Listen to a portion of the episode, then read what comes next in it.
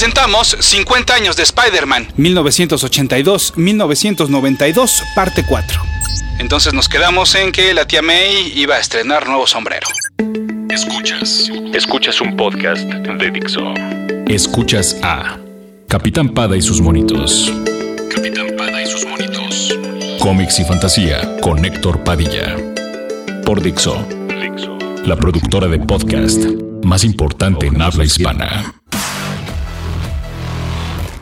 Mi correo electrónico es el mail de dixo.com, este es todo seguidito. Y mi Twitter es arroba ese auto para que ustedes sigan ese auto. Antes de comenzar con el contenido de este programa, quiero eh, pedirles un favorzote, porque a mí me ha estado pasando ya de unos meses para acá, eh, y además me parece muy irónico que yo tenga que estarme suscribiendo a cada rato a mi podcast en iTunes, me refiero a en iTunes, no sé qué le pasa a iTunes, pero entonces eh, pues luego luego no me baja el podcast. Entonces, si ustedes eh, recuerden que todos los lunes ya se estrena nuevo podcast de Capitán Pay y sus monitos. Entonces, si por algo no aparece en su iTunes, ya saben que les hizo una jugarreta como me las hace a mí. Entonces, o que lo bajen de iTunes o que lo bajen directamente de, Dixo o en varias aplicaciones que hoy en día existen para, para podcast, ¿no? Eso por una parte. Y por otra, pues invitarlos a que si ustedes quieren más contenido relacionado con cómics, con videojuegos y con cine y con series de televisión y demás, eh, pues los invito a escuchar un nuevo proyecto que acabo de iniciar hace unos días. Eh, se trata de Geekson, es un programa de radio en vivo todos los jueves a las 6 de la tarde que se transmite por Coca-Cola FM, por www.coca-cola.fm y que lo hago al lado de Paola del Castillo de Extraordinet y de Fanboys de Ibero 99. Bueno, dicho todo eso, vámonos entonces ahora sí a continuar con la historia de El Hombre Araña. Las Secret Wars 2 comenzaron en la primera mitad de 1985 y como ya les platicaba anteriormente, en gran parte se trataba del Eterno buscando entender más al ser humano. Invisible siguió de cerca el hombre araña hasta que se le apareció y le preguntó por cosas mundanas como la ropa eh, y por qué íbamos al baño. Luke Cage, por su parte, le enseñó que la raíz de todos nuestros problemas era el dinero, pues nunca nadie tiene suficiente. Por lo que entonces el Beyonder tuvo una genial idea convertir todo un edificio y todo el material dentro de este en oro. Olviden eso de genial, porque por supuesto, pues la estructura del inmueble no aguantó el peso del metal y se vino abajo, provocando una catástrofe. Todo esto ocurrió en el número 2 de la miniserie de Secret Wars 2, pero las consecuencias de este final las veríamos tanto en el Web of Spider-Man número 6 como en el Amazing Spider-Man 268. Por una parte había que rescatar a las víctimas, a las que todavía quedaban vivas, pero por otra, pues evitar que la gente se aprovechara de la situación. Desde el ciudadano común y corriente que quería hacerse de una pieza, por pequeña que fuera, hasta entidades más poderosas como el gobierno y el crimen organizado. O sea, el Kingpin. Pues el hombre araña entonces pudo medio evitar que esto pasara a mayores, pero no sin antes llevarse un cuadernillo, que estaba convertido en oro y que además se había encontrado en la basura. Su razón es que si el rey del crimen iba a aliarse con el gobierno para llevarse su tajada, pues qué tenía de malo verse beneficiado de manera personal. Pero no se preocupen, en primera ni el villano se llevó todo, porque además esto provocaría una desestabilización en la economía, inclusive a nivel mundial, y pues gracias al héroe no pudo traficar el oro. Y en segunda, Peter terminó por vender el cuadernillo tiempo después, y con ese dinero pagó las cuentas del hospital de Nathan. O sea que su conciencia estuvo tranquila porque no lo usó directamente para él. Antes de que esto sucediera, y si ustedes se preguntan por qué Nathan estaba en el hospital, eh, bueno, eh, por en algunos números, eh, por ejemplo, el hombre araña tuvo que enfrentarse a Firelord, uno de los heraldos de Galactus. También se topó de nuevo a Crusher Hogan, aquel luchador al cual enfrentó en un ring previo a convertirse en el hombre araña, ¿se acuerdan? Pues en el Amazing Fantasy número 15. Y también vivió un nuevo enojo de la tía May, pero sí, este la verdad sí estaba justificado. Y es que la señora sospechaba que justamente Nathan, su actual novio, andaba en líos y le pidió a Peter que le echara un ojo, pero por ayudar a Hogan ya no pudo y entonces unos tipos golpearon al anciano con todo y silla de ruedas y por eso estaba en el hospital. Además también vimos el regreso del Puma, y revelándole que gracias a sus sentidos super desarrollados ya conocía su identidad secreta, fueron tras el Eterno. El Puma fracasó en su intento por matar al Beyonder, quien se suponía sería una amenaza para su tribu, pero el araña tendría todavía una tercera aventura relacionada con este. En una pelea de omnipotentes, el Eterno desafió a Mephisto y cada uno elegiría un representante. Bueno, más bien el Eterno le dijo al diablo que el hombre araña sería su jugador, mientras que el del Beyonder sería Zarathos, un demonio. Si el nombre le suena conocido es porque era la entidad que reemplazaba a Johnny Blaze cuando éste se convertía en Ghost Rider. El reto entre ambos consistía en salvar al Kingpin. Sí, Spider-Man se había enterado de un atentado en contra de su enemigo, sin embargo, pues estaba dispuesto a salvarlo. Al Beyonder le interesaba analizar qué tanto se iba a esforzar el héroe por hacerlo, sabiendo que pues su muerte a final de cuentas haría de este un mundo mejor. Todo esto ocurría en el Amazing Spider-Man, mientras que en el recién estrenado Web of Spider-Man veíamos una serie de historias cortas y pues que era curioso porque pues de ser como ya lo escuchaban en, los podcasts anteriores de, comenzar a ser un título clave eh, precisamente para ahondar más en varias tramas del personaje pues ahora se convertía en una serie tipo antología. No por ello de meritorio eso sí porque vimos a creadores como Peter David Sal Buscema Danny Fingeroth David Michelini Mark Silvestri Bob Layton Larry Lieber el hermano de Stan Lee y a personajes como Hulk Nightmare Dominic Fortune y el debut de Chance y Solo entre varios más. Así se la llevaron prácticamente eh, pues hasta mediados de 1987, pero hay algunos que quiero resaltar. Por ejemplo, la aventura que comienza en el número 16 de Web of Spider-Man, en la que a Peter solo le queda una camisa porque las demás las mandó a lavar y no tenía dinero para sacarlas. Y entonces se la puso, pero se le quedó atorada en la puerta y se rompió. Y lo único que le quedaba para salir a la calle era una playera rosa de Rosita Fresita. Bueno, eso no, es lo que quería resaltar realmente. Bueno, sí, es que la verdad es, otro episodio bastante chistoso, eh, pues acentuando la typical Parker look. Pero más bien por lo que quería también detenerme en este número es que comienza una aventura que lleva a Peter al lado de la reportera Joy Mercado a los Montes Apalaches.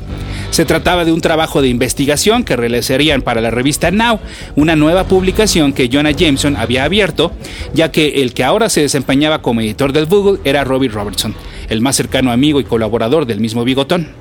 En esta aventura pues apareció el villano Magma, un tipo al cual ya el hombre araña ya se había enfrentado hace muchos años al lado de Iron Man.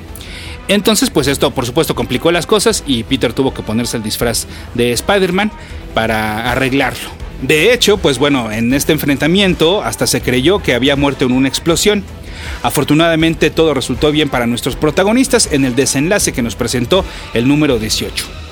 Pero en las últimas páginas de este número se nos mostró una anécdota muy particular. Peter estaba esperando a que llegara el metro, y una mano que salió de entre la multitud lo empujó hacia las vías. El sentido arácnido evitó que fuera arrollado por el tren, y entonces alcanzó a saltar y la gente lo ayudó a subirse de nuevo al andén.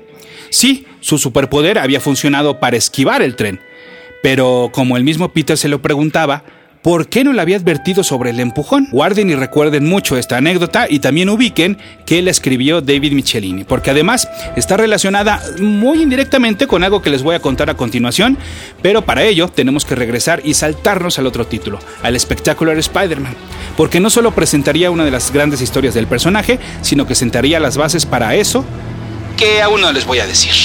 Bueno, Total, que estamos en julio de 1985 y la portada del Peter Parker de Spectacular Spider-Man 107 nos mostraba dos cosas. La leyenda arriba del título que advertía de All New, All Daring Peter Parker de Spectacular Spider-Man. Y a un hombre araña en el traje negro muy enojado. Y es que los lectores podíamos leer sus pensamientos. Alguien mató a una mujer que significaba mucho para mí. Muy bien, lo obtuviste, pero ahora te voy a atrapar. El resto de las líneas de venta además presumían que este, pues este número era la sacudida del año y que Spider-Man estaba desatado. Todo eso, sí, y es que no es para menos, pues el escritor Peter David, de la mano del dibujante Rich F. Buckler, nos presentaron en este número La muerte de Jindy Wolf, parte 1. No, el título no nos arruinaba el final, sino al contrario. Después de dos páginas en las cuales conocíamos la breve historia de la capitana de policía, todo comenzaba con el asesinato de este personaje. ¿Y quién es? Bueno, ah, sí, a ver, no los culpo. En los podcasts, en estos podcasts de revisión de la historia de Spider-Man, solo lo había mencionado una vez, en aquella aventura en la cual el pulpo andaba tras la gata negra, después de aquella pelea en la que la disfrazada casi muere, ¿no? Bueno, pues eh, Jean debutó en el Marvel Team Up 48 de 1976. Y la verdad es que siempre fue un personaje de apoyo, apoyo, apoyo, o sea, no secundario, sino terciario. Es más, hasta antes de esto, hasta antes de la muerte de Jindy Wolf, la habíamos visto solo en 13 ocasiones. 13. Sin embargo, bueno, pues gran parte de la magia de la escritura de David es que a partir de su muerte nos encariñamos con ella. Era uno de esos elementos de la policía en los que los superhéroes se apoyaban y que sí les caían bien, o sea, pues un comisionado Gordon para Batman, ¿no? Esa sería la, comparación. Y sí, es que la amistad del hombre araña con Jindy Wolf era sólida. Por ello, la noticia de su muerte lo pone muy mal y de inmediato se pone a recaudar información con el detective que estaba a cargo del caso, Stan Carter. Mientras esto ocurre, vemos un tipo revelarle a un padre en un confesionario que había cometido un crimen. Y también veíamos a Matt Murdock resolver un caso a favor de unos pandilleros a quienes les quería dar una segunda oportunidad después de que habían atacado a un amigo de la tía May, por lo que tanto ella como Peter Parker estaban en el tribunal. El juez de ese evento era amigo de la identidad civil de Daredevil y llevaba por nombre Horacio. Al regresar a su estudio, tanto el abogado como el magistrado se encuentran con un hombre enmascarado de verde, el mismo color de sus guantes, y pantalones y sudadera morada.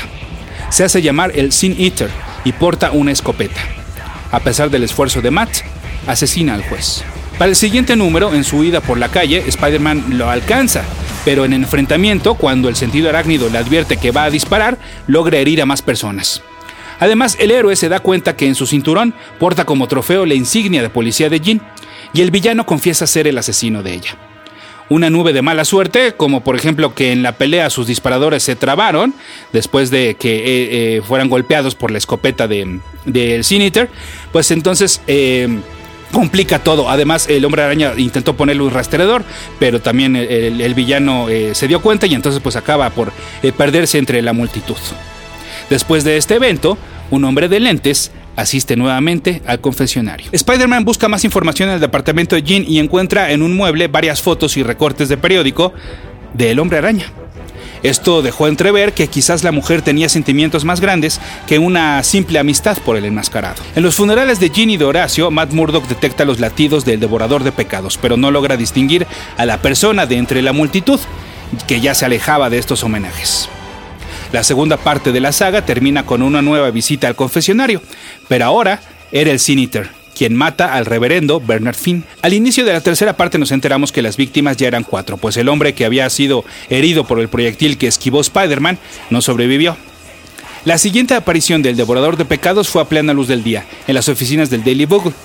El villano exigía la presencia de Jonah Jameson, Afortunadamente para todos, Peter Parker también estaba presente e irónicamente lo que no pudo hacer como Spider-Man lo hizo utilizando el rodillo de una máquina de escribir e imitando a Diabólico desmayó al sujeto. Al quitarle la máscara nos dimos cuenta de que se trataba de Emil Gregg, el mismo hombre de lentes que se iba a confesar frecuentemente. Gregg aseguraba que unas voces le dictaban sus acciones y confesó los asesinatos. Hasta ese momento el caso se había cerrado. Pero todo cambió cuando Daredevil entró a la jefatura de policía y apartando a Spider-Man del resto de los oficiales, le aseguró que Greg no era el asesino. Y es que sus latidos no correspondían a los del Sin. Pero esto el araña no lo sabía. Ambos héroes fueron a investigar al departamento de Emil Gregg y sin querer Diabólico encontró una puerta que conectaba al apartamento vecino. Spider-Man en el otro lado encontró un cheque a nombre de Stan Carter, el policía. Sin embargo, el descubrimiento más sorprendente fue ver el atuendo y el arma del devorador de pecados en el closet de Carter.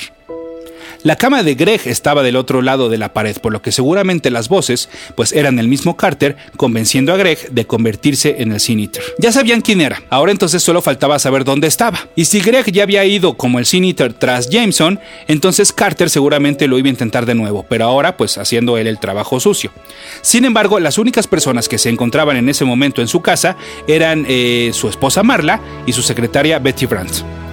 La tercera parte terminó con el devorador de pecados disparando hacia el sillón en el que Betty le había contestado el teléfono a Spider-Man, quien les advertía que salieran de la residencia. Para los más agudos observadores, como yo pues obviamente, este cliffhanger no lo fue tanto. Y es que cuando el Siniter mató al reverendo, pudimos ver inclusive cómo el cuerpo del asesinado era proyectado por el tremendo impacto hacia el suelo. Mientras que en este último, a menos que fuera un dibujo muy mal hecho, no se mostraba ninguna parte del cuerpo de Betty, aun cuando la perspectiva nos enseñaba el sillón desde atrás y al Sin de tres cuartos viendo hacia nosotros. Insisto, tendría que ser o un dibujo muy malo o una Betty muy pequeñita y un mueble gigante como para que no se notara. Y sí, la verdad es, que eh, lo que había ocurrido es que la exnovia de Peter Parker había alcanzado a refugiarse debajo del escritorio, como nos mostraban al inicio de la cuarta y última parte de la muerte de Ginny Wolf. El asesino ahora buscaba ahorcarla con su escopeta y argumentaba que a pesar de que ella no era pecadora, había cometido un error por aliarse con Jameson. Esto sirvió para que el devorador de pecados nos explicara sus motivos. Al editor del Clarín, por odiar a los vigilantes enmascarados, lo iba a matar. Al juez lo mató por perdonar a los criminales y al sacerdote por rechazar la pena de muerte.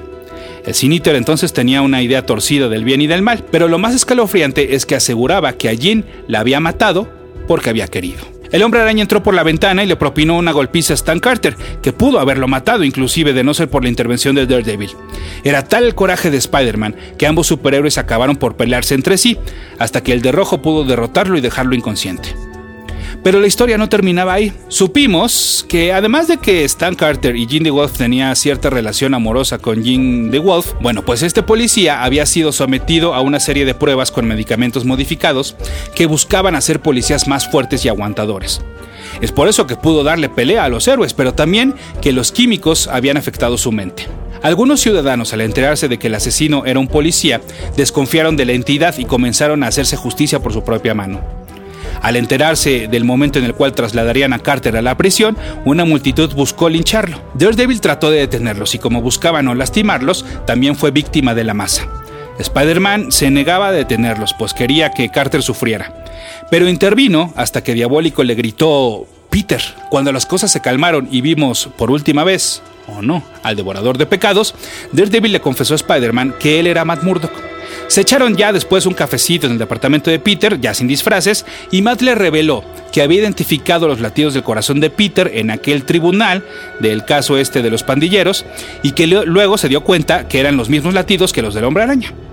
La amistad entonces entre el cabeza de red y el cabeza con cuernos había alcanzado otro nivel. Sí, Mientras que Alan Moore estaba escribiendo Watchmen y preparando su lanzamiento, y a la par de su trabajo ya siendo publicado para Miracle Man, y Frank Miller preparaba The Dark Knight Returns y ya se estaba publicando su corrido en Daredevil, la muerte de Jindy Wolf no ha tenido el impacto y la trascendencia que esas otras historias más grandes y más completas, pero es cierto que el tono de las historias de superhéroes ya se estaba moviendo hacia ese lado más serio.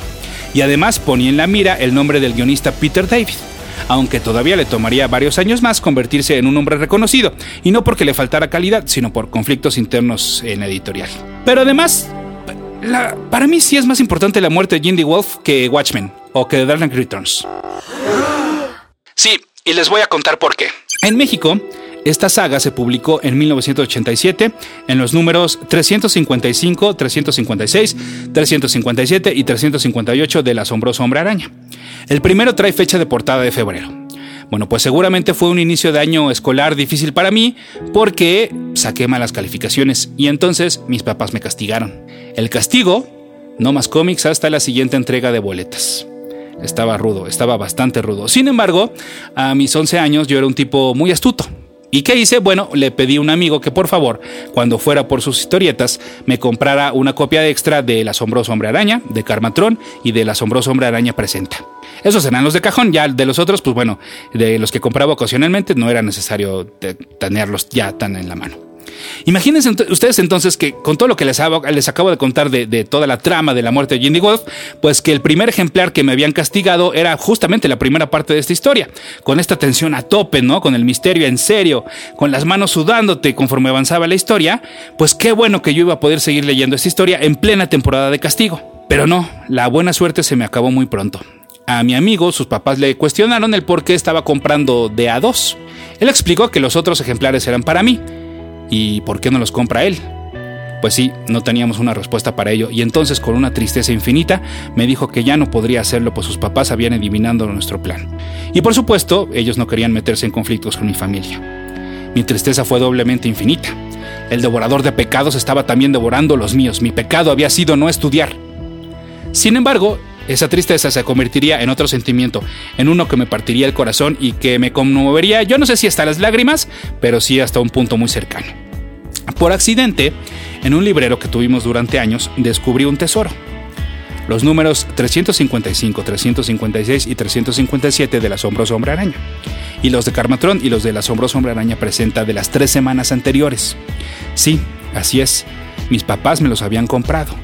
Sobre todo mi papá entendía perfectamente lo que era llevar una colección y de lo difícil que sería volver a encontrar esos números perdidos. Sí, me los habían comprado para dármelos pues una vez que terminara el castigo. Yo estaba conmovido, porque el castigo sí que lo era, pero tenía una solución.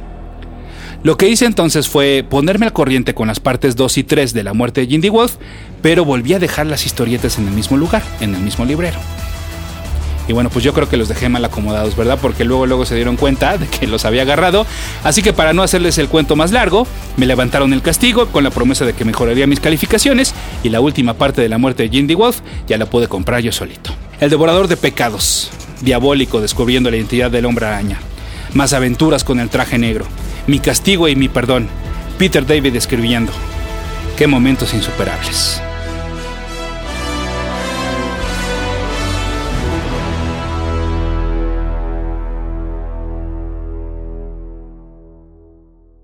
Dixo presentó Capitán Pada y sus monitos. Mm, ta madre. Bueno, ¿y entonces qué pasó con el sombrero de la tía May?